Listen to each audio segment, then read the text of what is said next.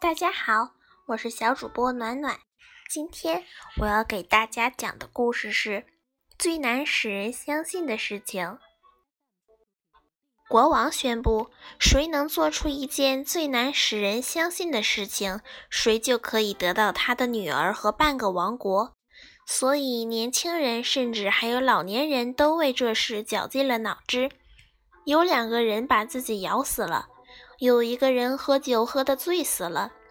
街上的小孩子都在练习朝自己背上吐唾沫，他们以为这就是最难使人相信的事情。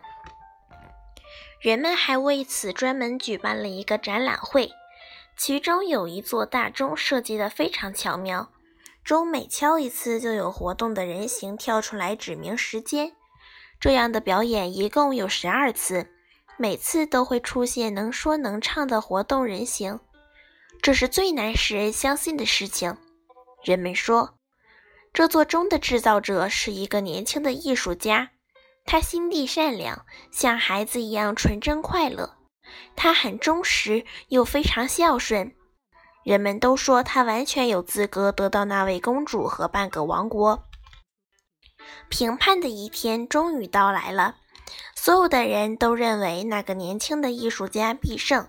可是，一个粗壮的人突然闯进会场，他抡起了大斧头，把那件艺术品毁了。这件事情只有我才能做得出来。这个人说：“我做出了最难使人相信的事情。”是的，所有在场的人都非常惋惜，但又不得不承认，他将得到公主和半个王国。现在婚礼就要开始了，教堂里点起了蜡烛，人们都在唱着歌。忽然，歌声停止了。寂静中，连一根针落到地上都听得见。嘎！教堂的大门突然打开了，钟的各种零件都走了进来。我们知道，死人不能再起来走路，不过一件艺术品却是可以重生的。这件艺术品生动地站在那儿，好像它从来没有被毁坏过似的。钟在不停地敲着，一直敲到十二点。钟里面那些活动的人偶一个个走出来。第一个是摩西，他的头上似乎在射出火光。他把刻着借条的石块扔到新郎的脚上，把他压到地上。我没有办法再举着他们了，摩西对新郎说：“因为你打断了我的手臂。”接着，其他人偶也都出来了，他们每个人都对着新郎说。你真让人羞耻呀！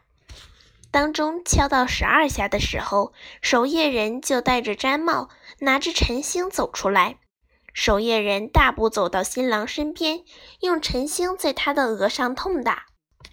忽然，教堂里的蜡烛都变成了美丽的花朵，天花板上的金星也射出明亮的光线。风琴自动地开始演奏。大家都说这是他们从来没有看见过的一件最难使人相信的事。请你们把那位艺术家召进来。公主说：“他才应该是我的丈夫。”那位艺术家走进了教堂，大家都高兴地祝福他，没有一个人嫉妒他。